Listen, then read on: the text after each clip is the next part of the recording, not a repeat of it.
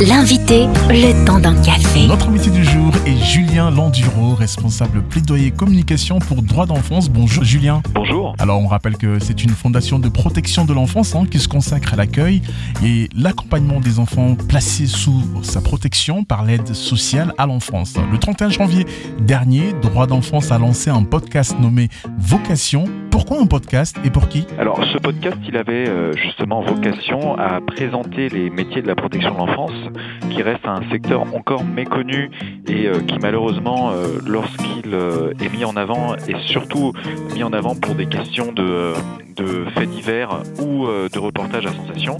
Et donc nous, on voulait montrer par le biais de ce podcast la réalité de ces métiers et permettre d'offrir une nouvelle fenêtre justement sur toutes ces professions, que ce soit les assistantes familiales, les éducateurs spécialisés, mais également les psychologues, les chefs de service, toutes les personnes qui œuvrent au quotidien auprès des enfants confiés de leur famille. Alors, qu'est-ce que vous visez? Qui écoutera ce podcast? Nous, ça a une vocation à s'adresser au grand public qui souhaiterait en savoir plus sur l'aide sociale à l'enfance et la protection de l'enfance en général, mais aussi aux professionnels pour celles et ceux qui souhaiteraient nous rejoindre ou s'engager dans ces métiers.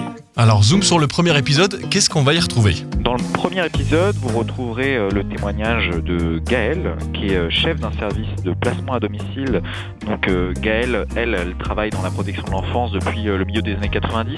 Donc elle a un regard assez intéressant sur les évolutions de ces métiers, des prises en charge et euh, notamment du placement à domicile qui est un type de placement assez particulier où euh, là on est davantage sur, sur de l'intervention au domicile des parents pour les accompagner justement avec possibilité de repli pour l'enfant si on juge que la situation ne s'améliore pas suffisamment. Pourquoi se diriger vers un métier du social aujourd'hui? Je pense qu'avec toutes les crises qu'on vient de traverser, on comprend collectivement que les métiers du social en général sont des métiers évidemment essentiels et qui plus est particulièrement lorsqu'on parle d'enfants qui souvent sont les premières victimes des crises que nous traversons.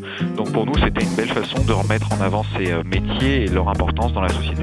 Alors on peut voir un petit peu dans les médias bien sûr les tensions hein, dans les métiers de la santé, de l'éducation notamment. Comment est-ce que vous voyez la suite pour les métiers du social euh, au vu de la conjoncture économique et sociale actuelle? Je pense qu'ils vont devenir de plus en plus essentiels dans le sens où une euh, large partie de la population et de plus en plus large a besoin euh, d'être accompagnée et, euh, souffre de différents maux. Néanmoins, c'est sûr que bah, au même titre que les autres euh, services dont vous avez parlé, celui de la santé notamment, on est aussi des métiers qui euh, traversent une certaine forme de crise, crise des recrutements, crise des vocations, des salaires.